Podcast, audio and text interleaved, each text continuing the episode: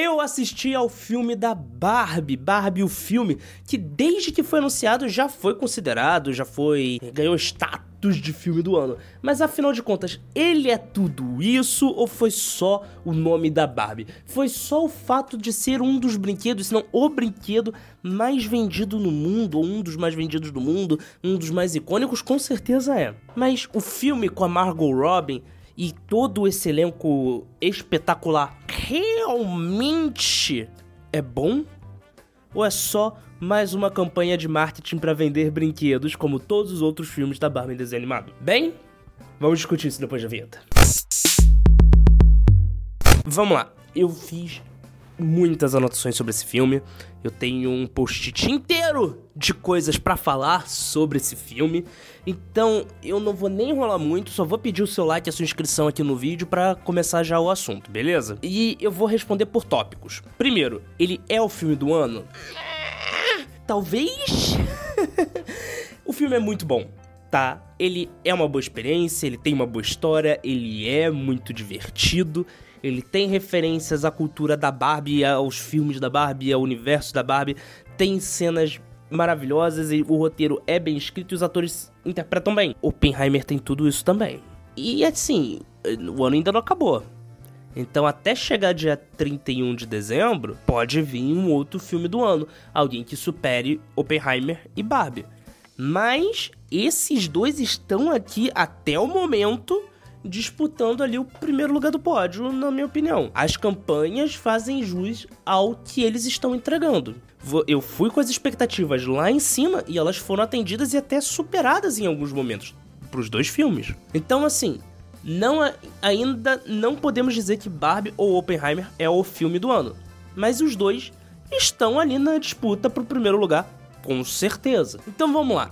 A história. A história da Barbie, do filme da Barbie, é uma grande sátira ao mundo em que nós vivemos, utilizando brinquedos e tudo de uma forma lúdica para mostrar para as crianças e até para alguns adultos como o mundo funciona e o mundo é injusto. O filme ele é didático. Ele fala: o mundo tem problemas, o mundo é triste, muitos desses problemas têm solução e nós cagamos para a solução e não fazemos porcaria nenhuma para resolver. Outros problemas não têm solução, a gente simplesmente ignora esses problemas ao invés de discuti-los e tentar melhorar e fazer com que esses problemas deixem de existir em algum momento, ou pelo menos que seja mais suportável.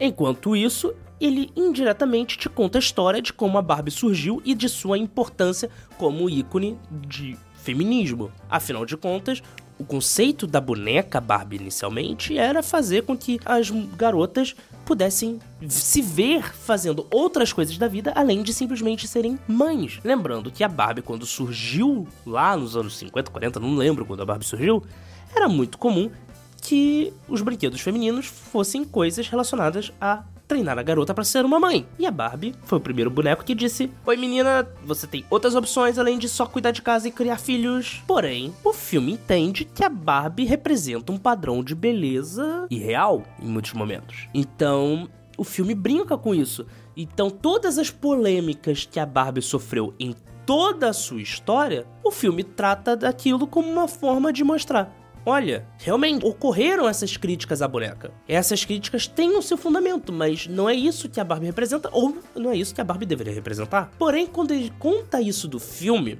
ele conta isso para você, eu muito sinceramente vejo um pai, geralmente do sexo masculino, desavisado, que levou a filha para assistir o filme da Barbie, reclamando que estão usando agenda para doutrinar a filha dele. Uh,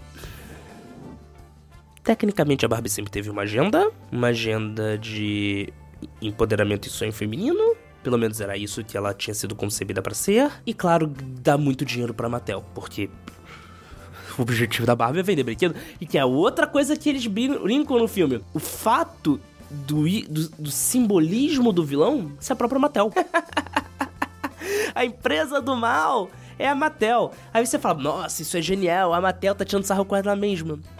Será? É assim, eu, aí eu vou falar um pouco mais, um pouco a minha opinião, tá? Eu tenho visto muito esse movimento de empresas do mal, capitalismo malvado, capitalismo vilão, essa ideia ser muito usada pelas empresas capitalistas como uma forma de se autopromover e mostrar, é, é realmente, nós somos do mal e realmente somos os vilões. Mas dane-se, vocês não gostam do capitalismo, vocês não gostam de empresas do mal, mas vocês continuam comprando nossos produtos. E se a gente falar que é do mal, vocês compram mais. então tem visto muito esse movimento. Então não sei se foi corajoso ou só foi uma jogada para se autopromover no filme deles próprios. Eu tenho que refletir mais sobre isso. Agora, indiretamente, a história de como a boneca surgiu é contada no filme.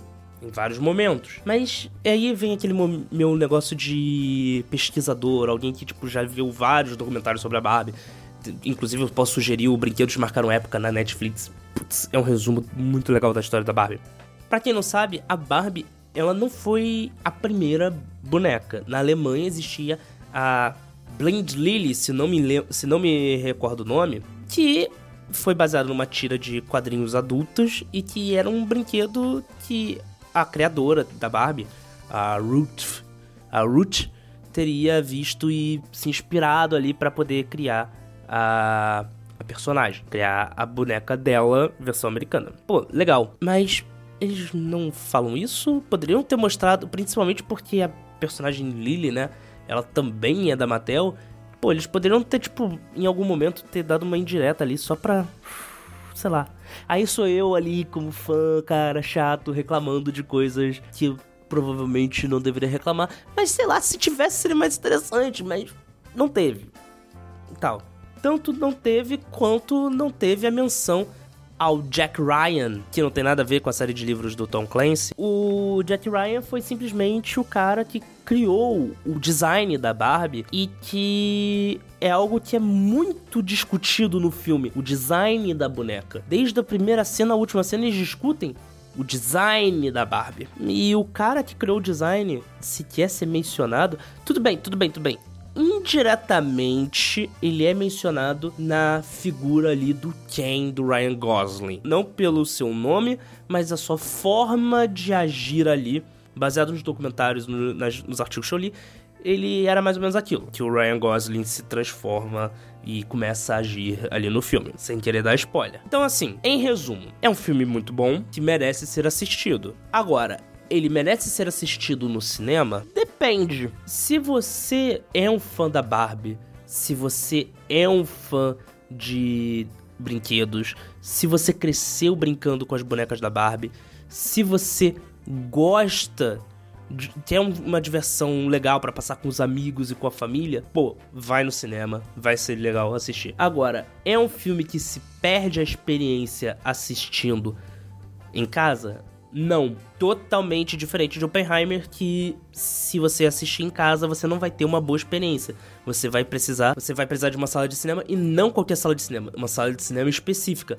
Mas eu falo sobre isso no vídeo em que eu falei sobre Oppenheimer, que tá aparecendo aqui do seu lado, junto com esse outro vídeo aqui, que você pode assistir e maratonar. Obrigado por assistir até aqui. Não esqueça de deixar o seu like.